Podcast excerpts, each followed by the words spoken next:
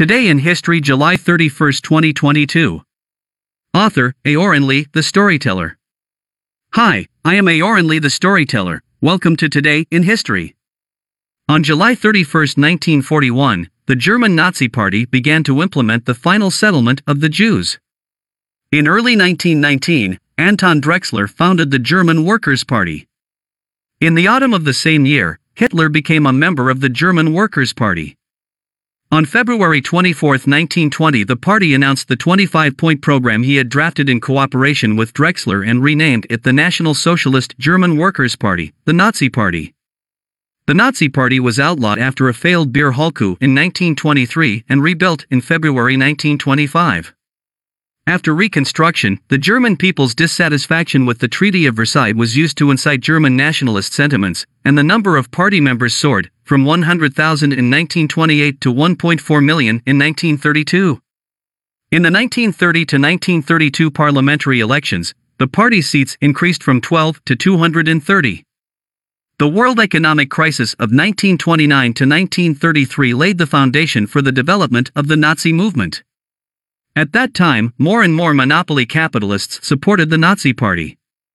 In 1932, the big bourgeoisie and the big landlords jointly petitioned the president of the Weimar Republic, requesting that Hitler be appointed chancellor. In 1933, Hitler successfully came to power. In this way, the Nazi Party became the ruling party.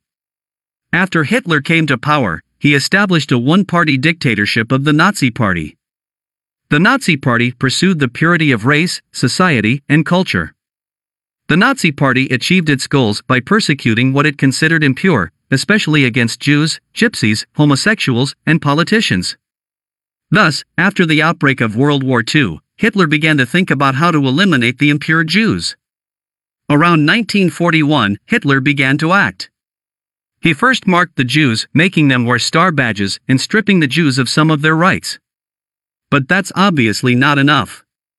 So, on July 31, 1941, Hitler began to act in action. He set up many concentration camps, sent troops to guard them, and violently pulled many Jews into them by train. The Jews who entered it seemed to have become slaves, and although they had to do a lot of labor every day, they never had enough to eat. Many Jews were starved to death and exhausted. Of course, that's not all. Hitler later came up with an even more unconscionable idea to poison the Jews. In the name of bathing, he dragged the Jews into the gas chambers, then gassed them all to death. According to incomplete statistics, as many as 6 million Jews were slaughtered during the Second World War. On December 7, 1970, German Federal Chancellor Brandt visited Warsaw, Poland, and knelt down to lay flowers at the Jewish monument, conveying the atonement for the invaded Jews for their native Germany a signal of apology to the Jews who were harmed. That's all for today. If you like our show, you can reward us on Ximalaya or Kinjin FM. Do you want to know what happened on August 1st in the past? Check our newest episode at 0 UTC tomorrow.